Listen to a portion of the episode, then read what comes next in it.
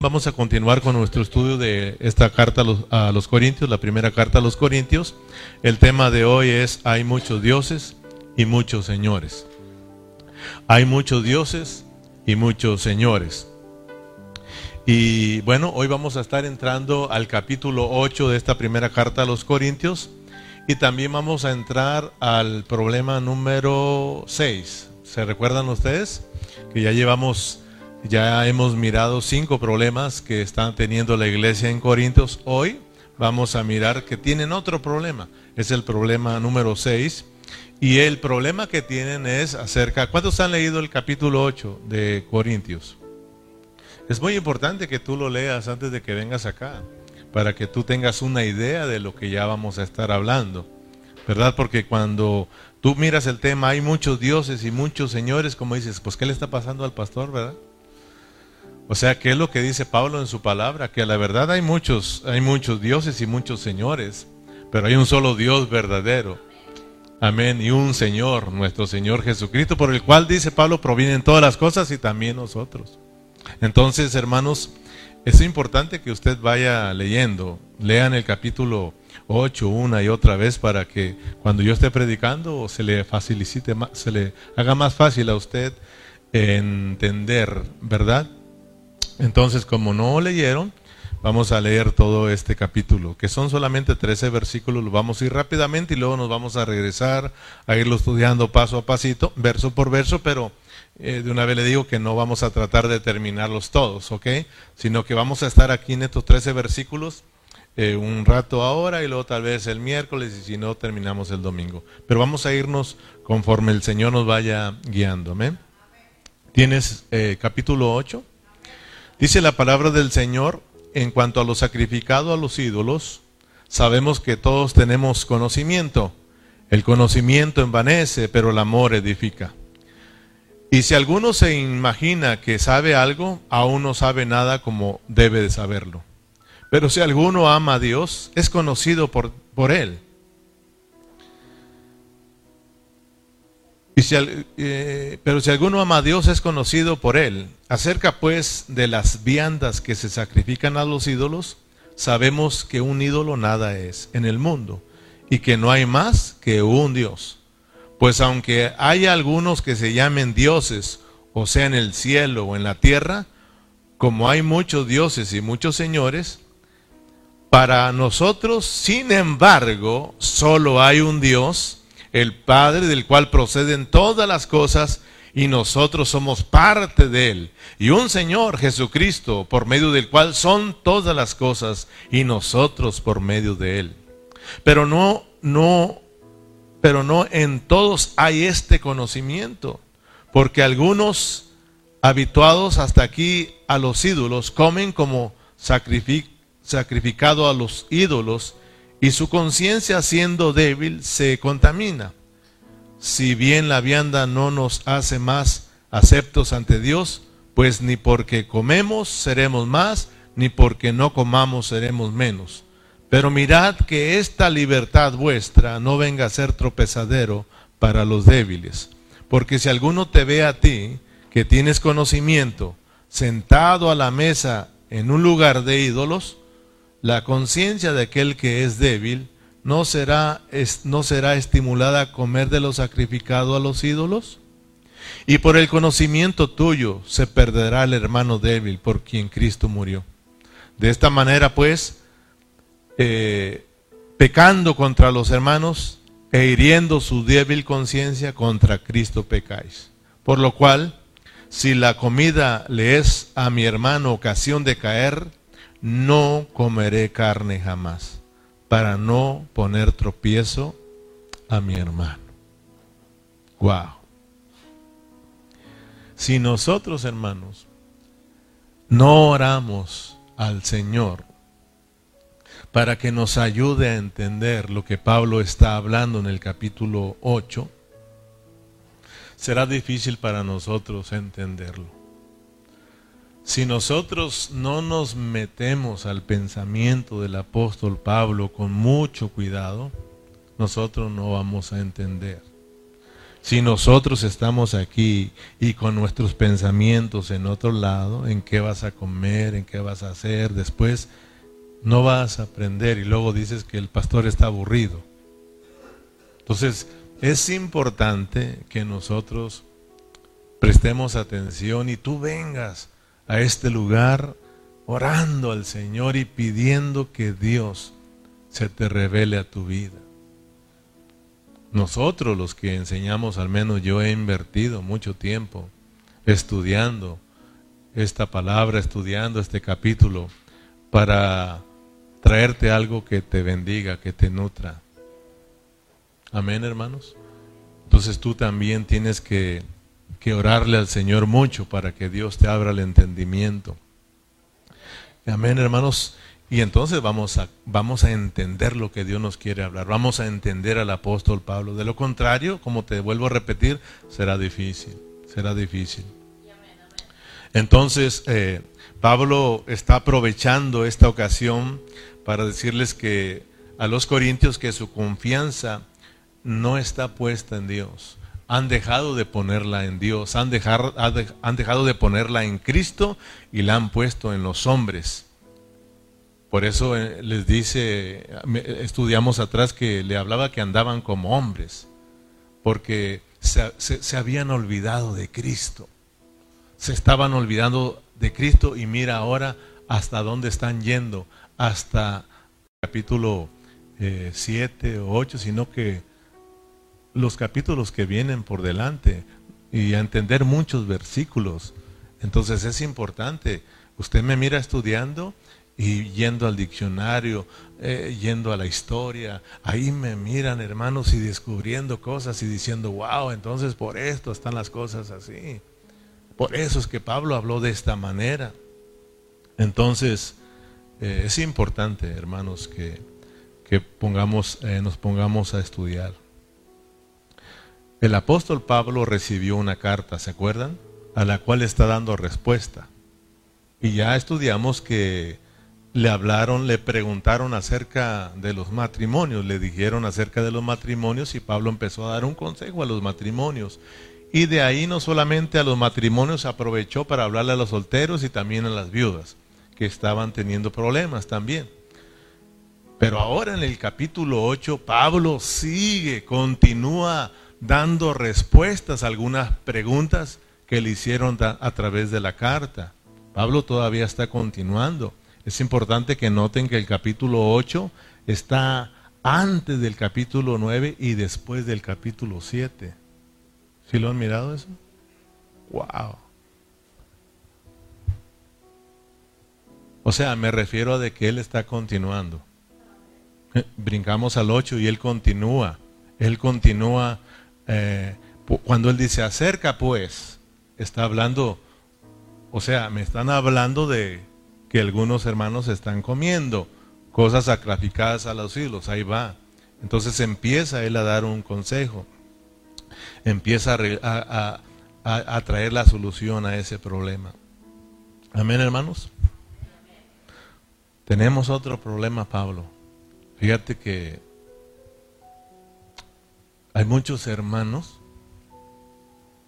que están yendo a los templos paganos y ahí hay fiesta. Y están comiendo y es comida sacrificada a los ídolos. Y no solo eso, Pablo, están yendo a las tiendas a comprar comida que fue sacrificada a los ídolos y la están comiendo. ¿Cómo ves, Pablo? Así en la carta, ¿verdad? Me, quiero imaginar. Pablo, tenemos, es, bueno comer carne sacrificada o no, Pablo, tenemos que comer, podemos comer o no. Ah, entonces Pablo aprovecha para poner en orden y decirles que el problema no es el comer, lo leímos. El problema no es el comer esa comida, los sacrificados a los ídolos. El problema es que están viviendo en base al conocimiento y no en base al amor de Dios. Versículo 8. Si bien la vianda no nos hace más aceptos a Dios, pues ni porque comamos seremos más, ni porque no comamos seremos menos. Pablo le dice, el problema no es la comida. El problema no es que comen o que no comen, si comen o dejan de comer. No, el problema son ustedes. El conocimiento, les dice, los ha envanecido. Y eso los ha llevado a alejarse de lo verdadero. Ustedes están dejando llevar por su conocimiento y están viviendo en base a ese conocimiento. A, nosotros conocemos y sabemos y hacemos. Pero Pablo le dice, pero han dejado lo mejor, el amor. Nosotros nos debemos de mover en el amor de Dios. Amén, hermanos. Los corintios se olvidaron de lo que Cristo era para ellos. Versículo 2 dice, y si alguno se imagina que sabe algo, ¿qué les dice? Es importante que nosotros vayamos mirando cómo Pablo juega las palabras ahí, porque de repente les dice, que ellos saben todo con respecto a los ídolos, pero luego dice, no saben nada. ¿Verdad? Y si alguno se imagina que sabe algo, dice, aún no sabe nada, como debe saberlo. Pero si alguno ama a Dios, fíjate, pero si alguno ama a Dios, es conocido por Él. Wow, hermano, fíjate, este, este versículo me, me impresionaba mucho. Y así le hago yo cuando viene una impresión de la palabra que Dios toca mi, interior, mi espíritu, y yo digo, wow, Señor. Así como los perritos, wow, wow. Wow. Pero si alguno ama a Dios, es conocido por Él.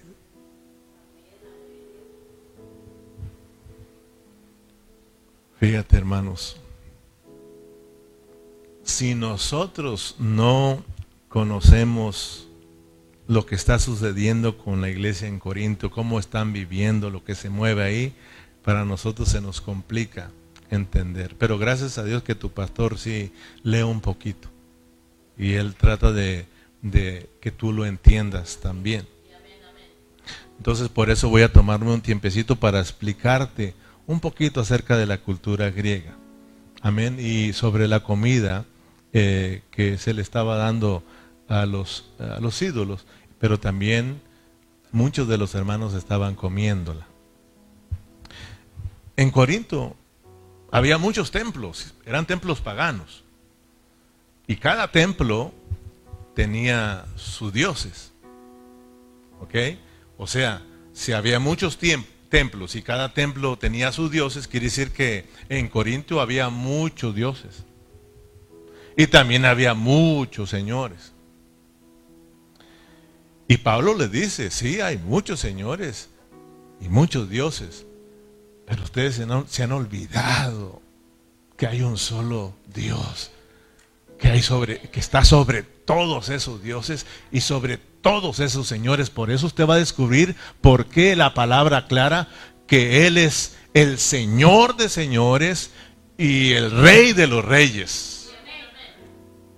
Siempre no. Entonces ahora vamos a descubrir, ah, por eso, porque mencionar algunos dioses para que veas. Y te vas a dar cuenta que no estamos muy lejos de Corinto. En Corintio estaba el dios Zeus, que es el dios del cielo. Él era el principal. Tenemos también eh, a Poseidón, que era el dios del mar. Tenemos a Ares, que era el dios de las guerras. También tenemos a, una diosa, Efrodita, la diosa del amor. Eh, Ares o Eres, diosa de las mujeres. O sea, las mujeres tenían su diosa. Y claro que también su diosa de la belleza, ¿verdad? Demeter, el dios, eh, el dios de la cosecha. Atenas, diosa de la, de la estrategia. Apolos, dios del sol, el dios de la música y el dios de la poesía. Artemisa, diosa de la cacería. O sea que en aquel entonces se usaba mucho la cacería como hoy y tenían su diosa, que case un venado. eh, Hefesto, dios del fuego. Hermes, el dios mensajero. Dios Dionisio, dios del vino. Y etcétera, y etcétera. Usted vaya allá y ponga ahí todos los dioses de los griegos. Y, así como que si pusiéramos todos los, diez, los dioses del, de la gente hoy en día. Hoy en día, hermano, si usted se da cuenta, hay dioses para todo. El músico tiene su Dios, el narcotraficante tiene su Dios. ¿Verdad? Todo, para todo hay dioses. Fíjate el mundo cómo está, hermano. Y del Dios verdadero se han olvidado. Nosotros nos asustamos y a veces juzgamos mucho a la iglesia católica por tanta idolatría que tiene. Y hoy te vas a dar cuenta que la iglesia, en la iglesia se ha metido la idolatría. Mucha idolatría. No, hombre, hermano. Idolatramos a los hijos. Idolatramos a la esposa.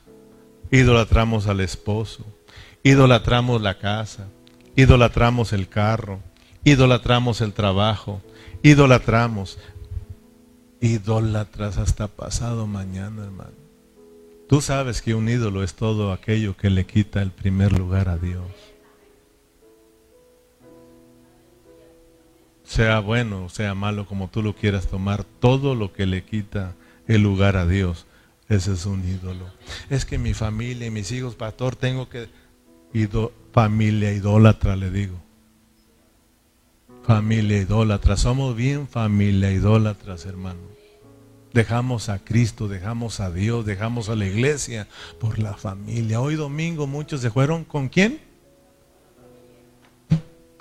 Y por eso no están aquí. Hubo par y aprovechando que ya se vinieron los tiempos bonitos. ¿Sí o no, hermanos? Hay que ser sinceros, el domingo lo dejamos para otras cosas, nos olvidamos que el domingo es del Señor. Ay, nos espantamos y hasta hablamos de los católicos. Olvídate de ellos, piensa en ti, hermano. Así estaban los corintios. Entonces, a todos estos dioses, en todas estas sinagogas, las, las personas le entregaban sacrificios. O sea, sacrificaban animales. Imagínate cada persona llevando un animal. Imagínate los animales que mataban cuando era el día de llevar su ofrenda cada quien, de presentar su sacrificio. Estamos hablando de, de templos paganos, en donde también llevaban sus ofrendas a su Dios donde también llevaban su animalito para sacrificarlo tal vez por algo que ellos les habían hecho, por el bien que habían recibido de ellos. Y ahí estaban, ¿verdad?, enamorados de su Dios y cada uno llevaba su animalito. Imagínate cuántos animales no mataban ahí, hermanos. Ahora te vas a dar cuenta por qué había tanta carne ahí. Eh, las ofrendas que se presentaban se dividían en tres partes.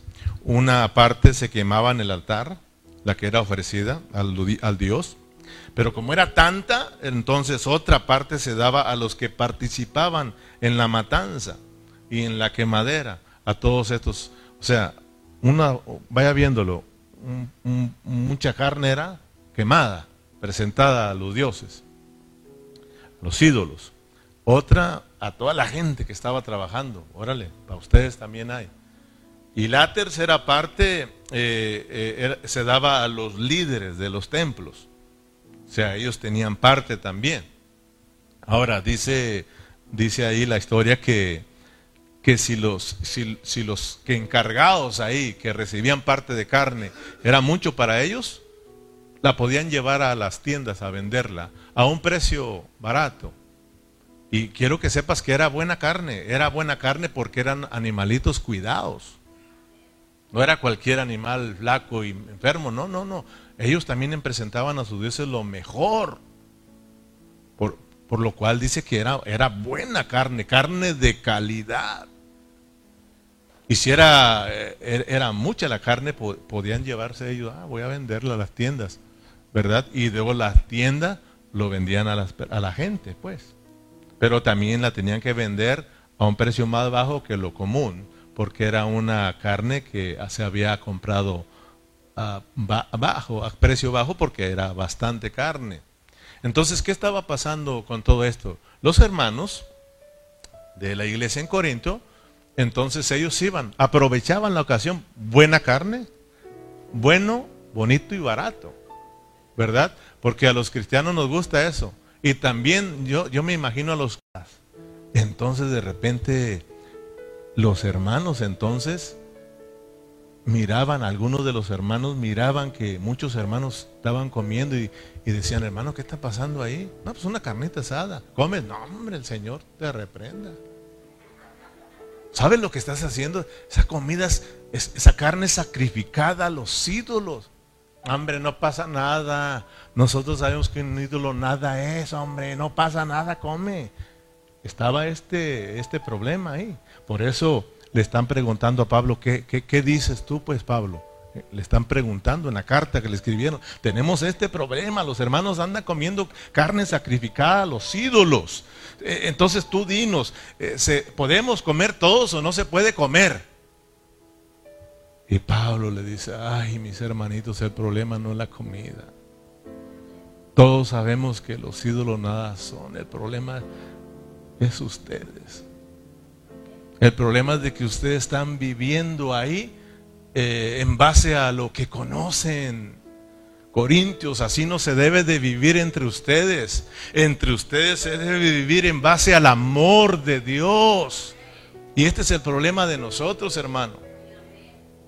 Que nosotros también nos movemos en base al conocimiento. A ver quién conoce más. ¿Será así la vida de la iglesia? A ver quién conoce más. Y estamos ahí escuchando, leyendo, escuchando y leyendo. Y a ver quién sabe más, hermano. Y a veces nos movemos con este conocimiento que es netamente humano y nos olvidamos de movernos en el amor de Dios. Porque vamos a llegar al punto en que Pablo le dicen a ustedes, yo les voy a, yo les voy a ofrecer algo mejor que todos ustedes, Corintios, que es el amor. Ustedes hacen tantas cosas. ¿Y de qué les sirve si no tienen amor? Vamos a llegar a esa parte y de una vez vayan viéndolo, hermano. Entonces, teniendo un conocimiento de la cultura, de lo que se mueve, ¿verdad que tú puedes entender lo que está sucediendo? Porque eso, eso pasa lo mismo acá si nosotros no tenemos un entendimiento claro de la palabra del Señor y nos juzgamos, hermanos. Y también tomamos ese libertinaje de que podemos hacer lo que queramos. Y no, tenemos que tener cuidado por amor a nuestros hermanos, por amor a Dios y por amor a los hermanos. Por ejemplo, yo me acuerdo eh, en una ocasión que estamos trabajando y era el, día de los muertos. Era el día de los muertos. Y nosotros andábamos trabajando y en, el día de los muertos, ¿verdad que se, se ofrece comida a los muertos? Hay muchas personas que en la cocina, en el comedor le dejan comida porque va a venir su difuntito a comer. ¿Verdad, sí o no? Y ahí ponen buena comida, hacen lo mejor. No le hacían nada tan bueno como cuando estaban vivos. Yo me acuerdo, hermano, yo me acuerdo porque nosotros vinimos a Cristo, ya yo vine a los 23 años y a mí me tocó ver, hermano, que en la casa se servía comida y daba hasta poco de miedo, pero sí decía, no tenemos a veces que comer, decía, híjole, hay un pedazo de carne,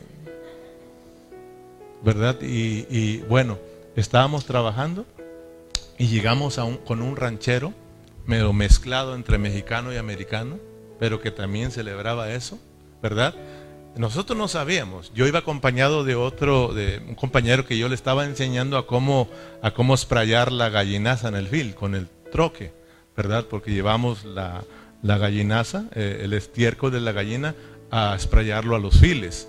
Y estábamos llevando esta gallinaza a un ranchero. Entonces cuando terminamos de esprayar, nos habló, venga, pues nos bajamos y ahí vamos, ¿verdad? Y dijo, pásenle, pásenle. Y nos sacó un, un, panezote, hermano. Pero delicioso y había galletas. Pero volteé yo y miré un altar.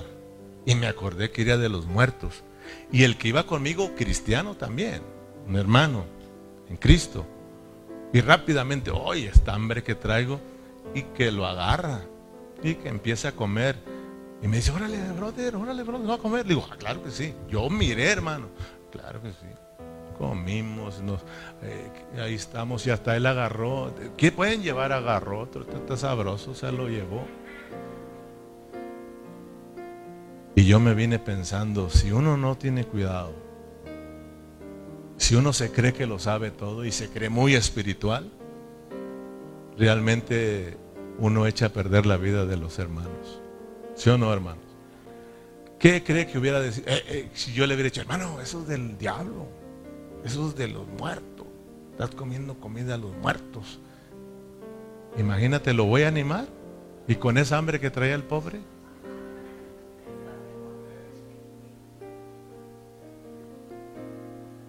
Pues imagínate la vida que estaban viviendo los corintios, unos comiendo, no pasa nada soy, soy maduro, un ídolo nada es, hombre, ¿verdad?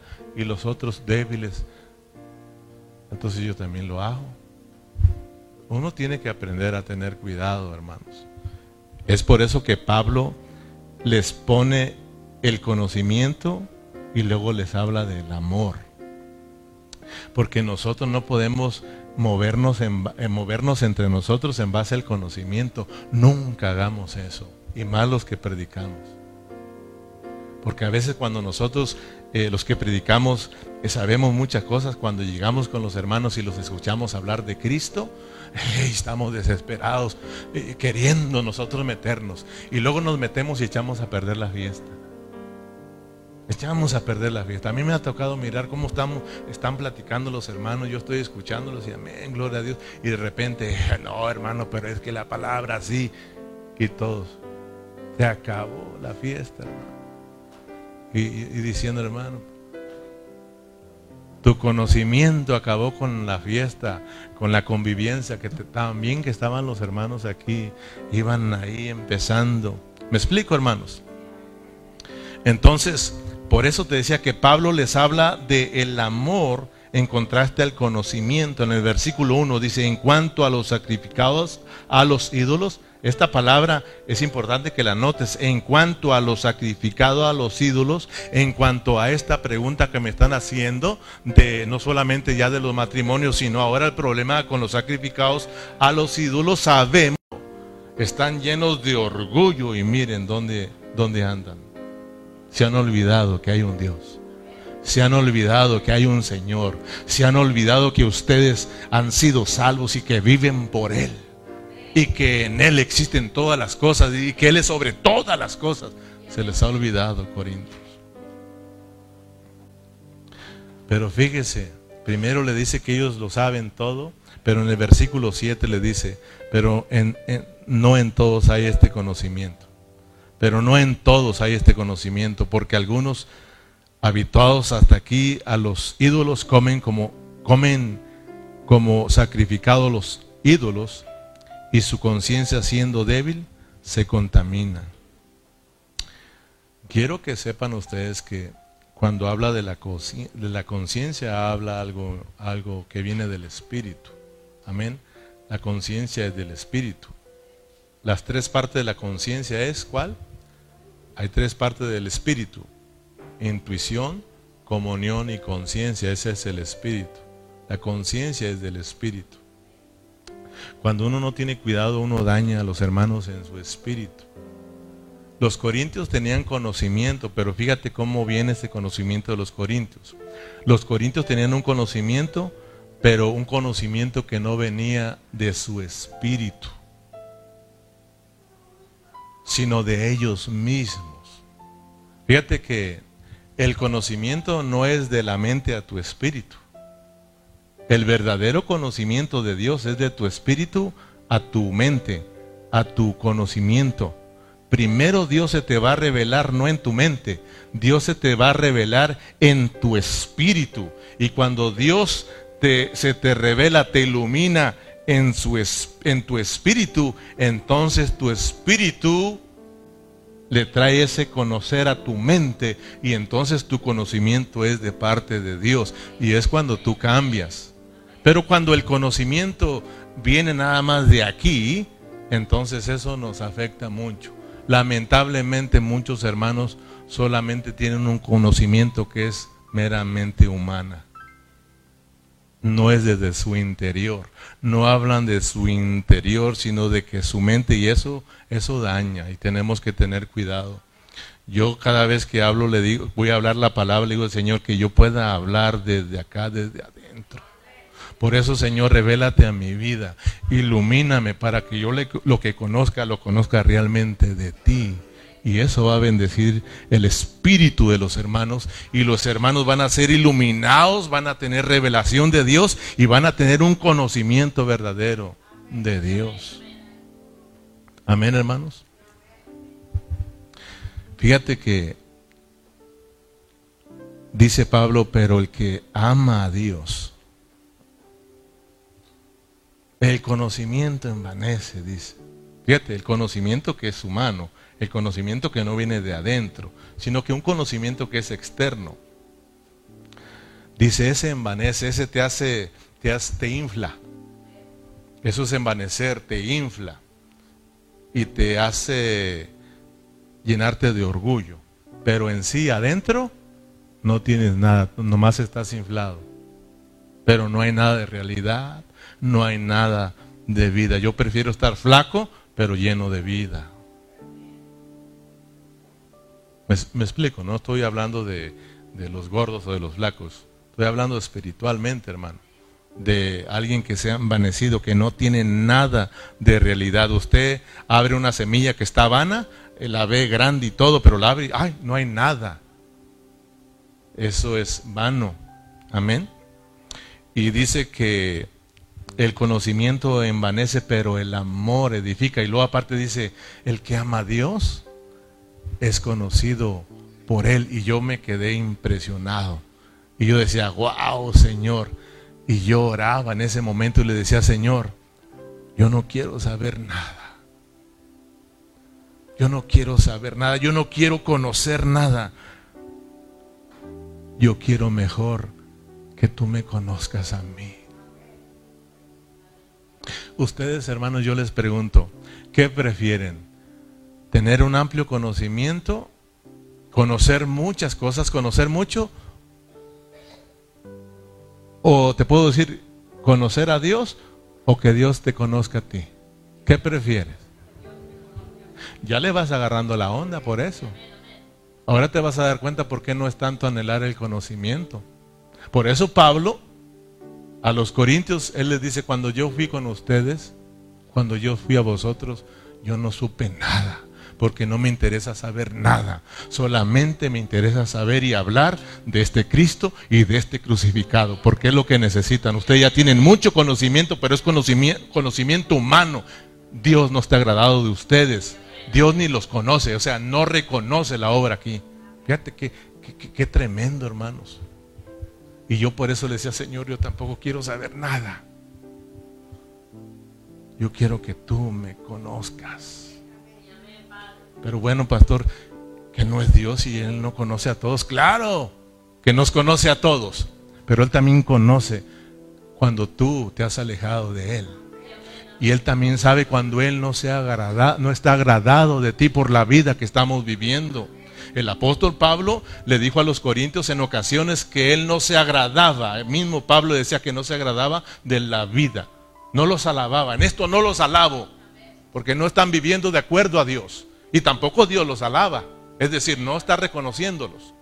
Y en ocasiones, Pablo le dice, en esto sí los alabo. Y en esto Dios sí los reconoce. Yo, hermano, le decía, Señor, que en todo lo que yo haga, que seas tú, porque yo quiero ser reconocido por ti. Por eso yo no quiero hacer nada y no, me, no, no, quiero conocer nada y no me interesa el conocer nada. Yo quiero que tú me vayas conociendo, que en mí hay deseo de amarte, de servirte, que hay un amor genuino por los hermanos y por ti. Fíjate, en el versículo 9, versículo 9.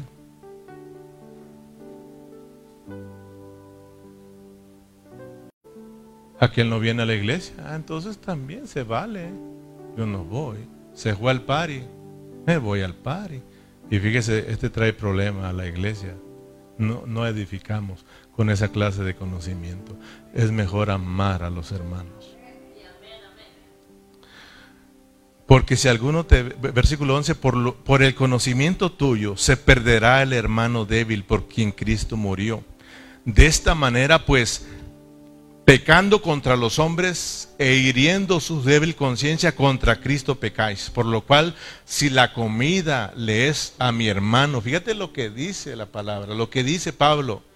Por lo cual, si la comida le es a mi hermano ocasión de caer, no comeré carne jamás, para no poner tropiezo a mi hermano. Ese es amor. Ese es amor por causa de Dios y por causa de los hermanos, por causa de la iglesia, estaremos dispuestos a sacrificarnos.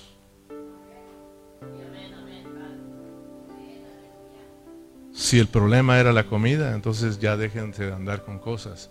Amen, muévanse en el amor de Dios.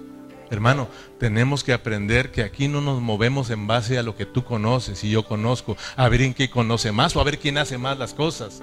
Aquí nos tenemos que mover en base a qué? A el amor de Dios. Y por el amor de Dios vamos a cuidar a los hermanos. Pablo dice, ok, si la carne, comer carne a mi hermano le es ocasión de, de, que caiga, de que se pierda, de que se desanime, por amor a mi hermano no como carne. Se acabó el problema. Pero a nosotros, que se aguante. Y nos importa, hermano. Y empezamos a vivir en un libertinaje. Empezamos, ah, yo lo puedo hacer, no hay problema, ¿no? Y estamos, estamos dando un mal ejemplo, estamos dando un mal testimonio. Y yo cuando leía que dijo Pablo, por amor a los hermanos, no como carne, y dije, híjole, tan buena que está. Yo dije, yo todavía no estoy en ese nivel de, de Pablo y dije, Señor, ayúdame, pero por lo pronto no comeré carne en frente de los hermanos. Cuando esté solo, venga el bistec.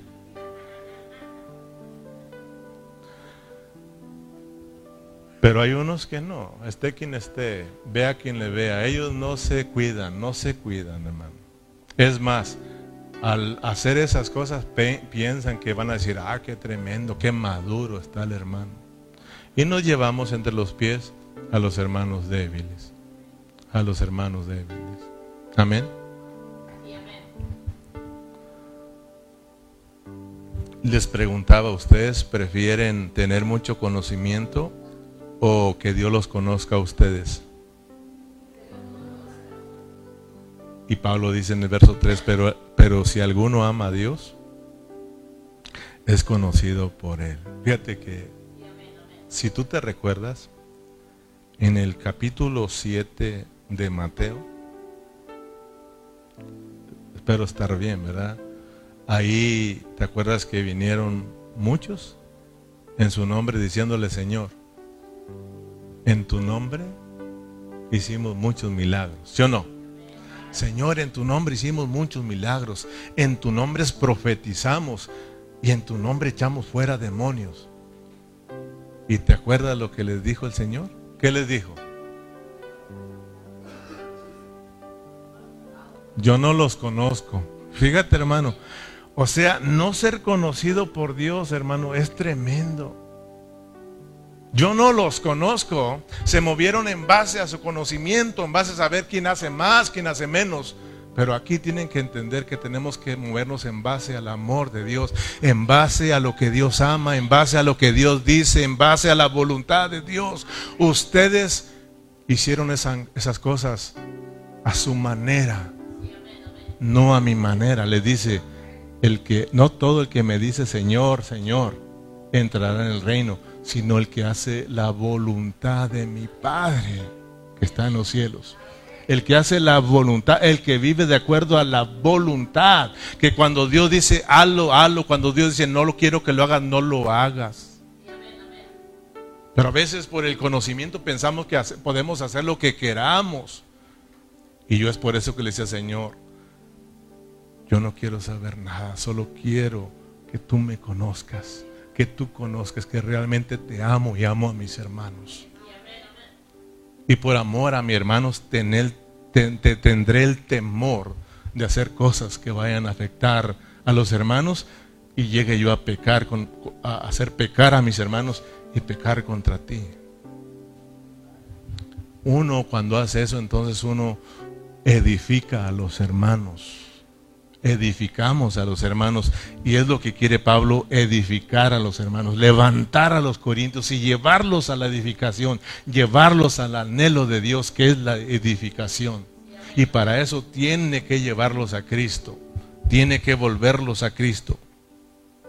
Qué triste hermano será que aquel día que estemos delante del Señor en el tribunal, no seamos conocidos por Él. Que nos presentemos también, no, pues yo tuve un gran conocimiento, yo, yo hice esto y lo otro, y el Señor te diga, yo no te conozco, yo no te conozco, no me amaste a mí, amaste tu conocimiento, amaste tu obrar, pero nunca me amaste a mí. Nunca me experimentaste, nunca me disfrutaste. Acuérdense que ese día vamos a ser juzgados por la vida, la vida, la vida de Cristo. Cristo se nos dio a nosotros para vivirlo, para experimentarlo, hermano. Pero si llegamos con otras cosas, no nos van a conocer, hermanos. No os conozco. Eso será triste, hermano. Dios por eso tenemos que decirle, Señor, queremos que tú nos conozcas a nosotros. Me explico, ese conocer, porque Dios conoce todas las cosas. Pero aquí está hablando, hermano, del que, del que realmente eh, está viviendo en obediencia a Dios, que está realmente amando a Dios, amando a su iglesia, te enamoras de Dios y abrazas a Cristo. Y eso, esa obra Dios reconoce, hermanos versículo 2. Entonces yo quiero decirle a Luz Rodarte que no te olvides que Cristo fue el que te sanó. No se te olvide jamás que Dios fue el que te sanó, no nosotros, no los que fuimos a orar por ti. Nosotros somos solo siervos inútiles.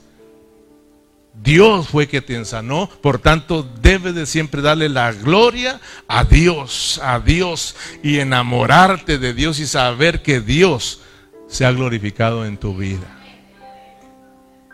Nosotros solamente fuimos y hicimos lo que Dios nos hizo. Vayan, unjan al enfermo con aceite, confiesen sus pecados unos a otros y el enfermo sanará.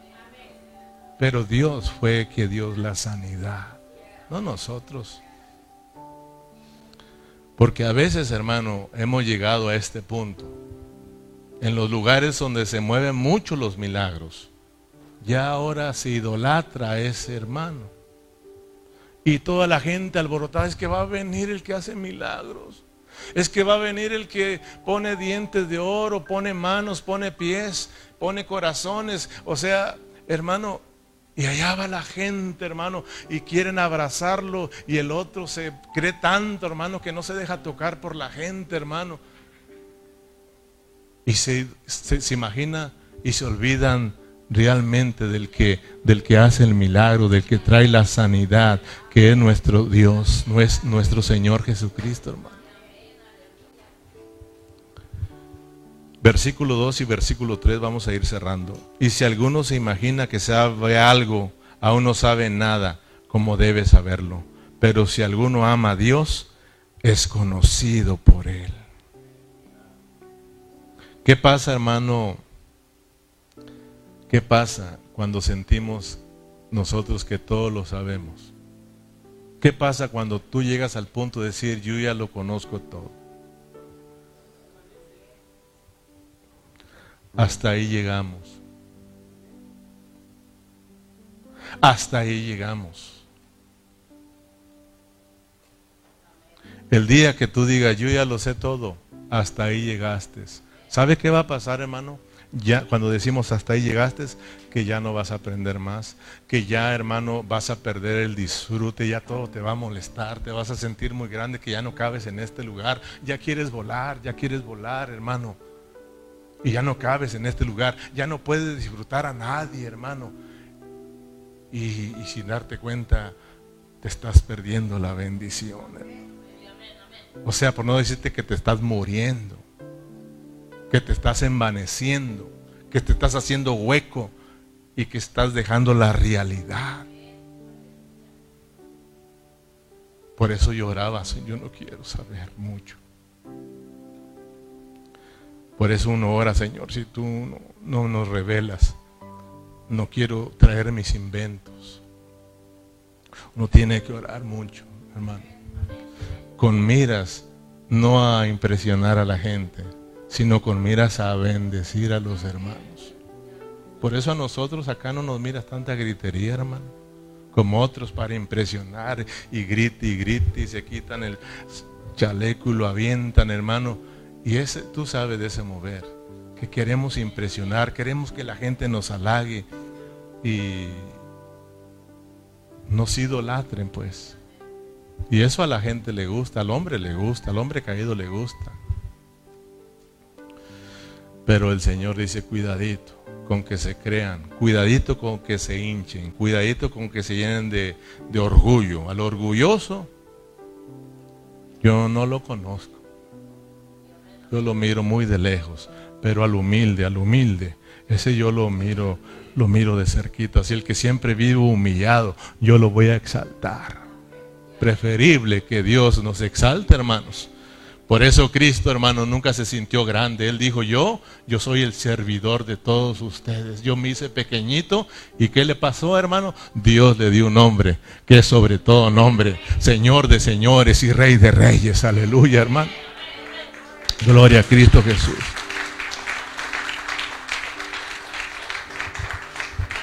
Te decía te decía que cuando uno se vuelve muy orgulloso y que lo sabes todo, ya pierdes de disfrutar, ya no estás disfrutando nada. Llegas a un lugar con los hermanos y por tanto conocimiento tampoco a ellos lo disfrutas. Y no solamente no lo disfrutamos, echamos a perder la comunión. Los dañamos por el conocimiento que traemos en vez de abrazarlos y amarlos y gozarnos porque están hablando de Cristo en su nivel. Que con el tiempo les vamos a ir ayudando, pero queremos meternos para impresionarlo, para impresionar con nuestro gran conocimiento que tenemos, hermano, pero nos damos cuenta que, que Dios no nos conoce a nosotros. Que Dios nos ayude. Yo sé que es mucho aquí, vamos a pararle aquí, pero yo solo quiero que sepas que Pablo, hermanos, lo que quiere es que los hermanos entiendan que se han olvidado del único Dios verdadero y de Jesucristo en el cual ellos habían creído y ahora se estaban yendo tras la idolatría. Amén, estaban confiando más en todas esas cosas. Cuando uno empieza a confiar en los hombres, porque ahora de que ya ve que, eh, por ejemplo, eh, los señores en este tiempo son los presidentes, pues en aquel tiempo eran los gobernantes. Y el Señor Jesús, ¿sabe cómo le decía a los gobernantes? Les decía zorras. Sí, hermano, vayan, dígale aquella zorra, porque eso es una zorra. Él nunca confió, hermano. En la iglesia no tenemos que confiar en la política, en los religiosos. Tenemos que tener mucho cuidado. Como cristianos a veces andamos a ver eh, que, quede este presidente porque si queda nos da papeles, si queda nos va a dar beneficios y nos olvidamos de Dios. De que Dios está sobre ese presidente, de que Dios es el que nos suple a, nosotros nuestras necesidades, de que Dios nos da de comer. Y si Él no quiere darnos de comer, nos parece, pero el amor edifica.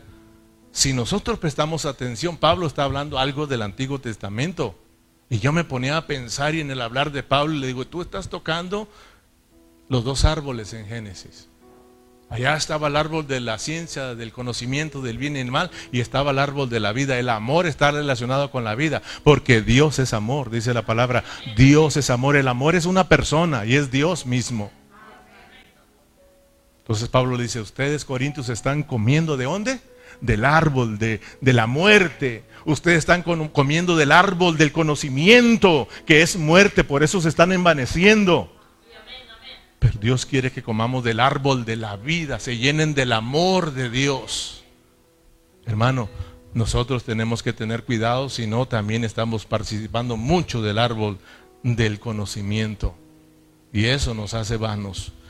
Pero el comer del árbol de la vida nos llena de Dios, nos nutre de Dios, hermano. Y eso es lo que Dios aprueba. Y entonces tenemos cuidado de lo bueno y lo malo, cuando somos gobernados por la vida. ¿Sí o no, hermanos?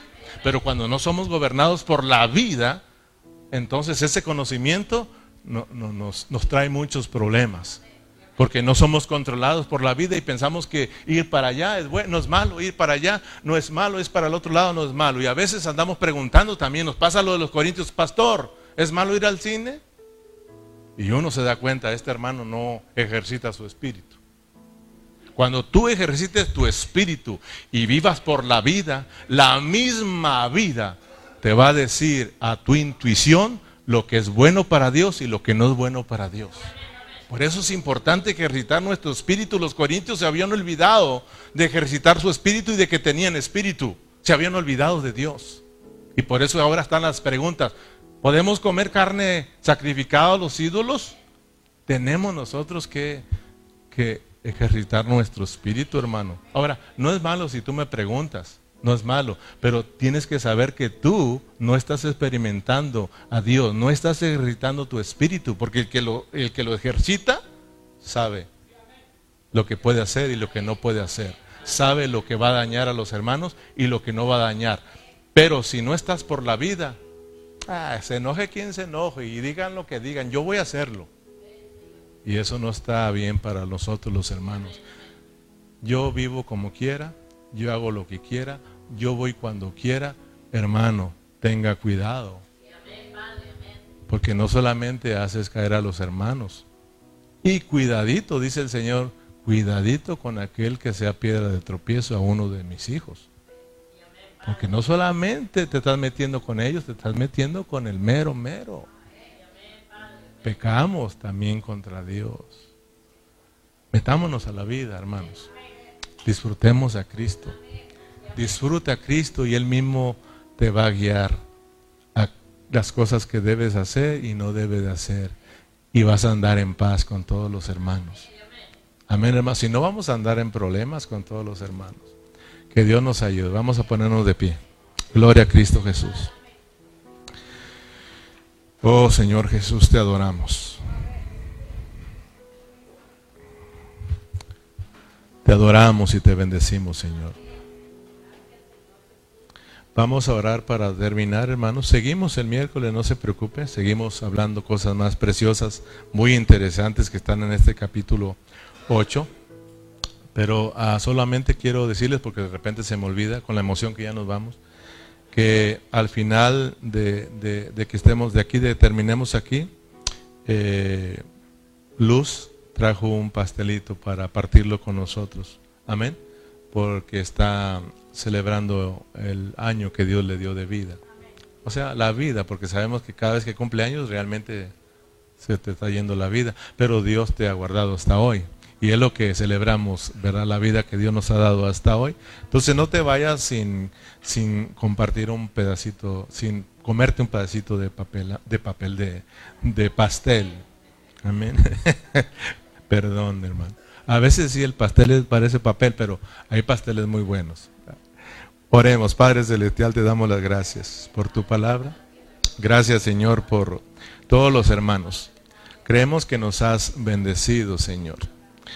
Padre, ayúdanos a entender que lo que está tratando Pablo es volverlos a Cristo, volverlos al único Dios verdadero y a nuestro Señor Jesucristo, en el cual ellos habían creído y en el cual habían dejado de poner su confianza, Señor. Y por eso tenían tantos problemas y tantas distracciones. Ayúdanos también a nosotros porque eso nos pasa a nosotros, por eso tenemos tantos problemas en la vida de la iglesia, Señor. Y somos tan, somos tan, eh, somos tan difíciles, Señor, porque nos hemos olvidado de ti, Señor. Nos hemos olvidado, Señor, que tú eres sobre todas las cosas, Señor. Padre, gracias por tu palabra, gracias porque nos has bendecido, Señor. Padre, gracias por todos los que estuvieron aquí y todos los que estuvieron escuchando, nos van a escuchar, bendígalos siempre y que siempre estén abiertos a tu palabra, Señor Jesús. Queremos que cada día tú te nos sigas revelando, Señor. Muchas gracias, muchas gracias por esta celebración, Señor. Gracias por la vida de luz que está eh, festejando la vida que tú le das, Señor, y lo que has hecho en sus vidas, Señor haya traído un pastelito para compartirlo y por qué no compartirlo con ella y gozarnos con ella, Señor. Padre, oramos para que la bendigas, oramos para que la llenes de vida, oramos por toda su familia, Señor, y los que en este próximo mes van a cumplir años, Señor, que también, Señor, tú los bendigas en una forma especial, Señor, y los sigas llenando de vida. A ti sea la gloria por siempre, en el nombre de Jesús. Y nos despedimos con un fuerte amén y amén. Gracias mis hermanos. Gloria a Dios.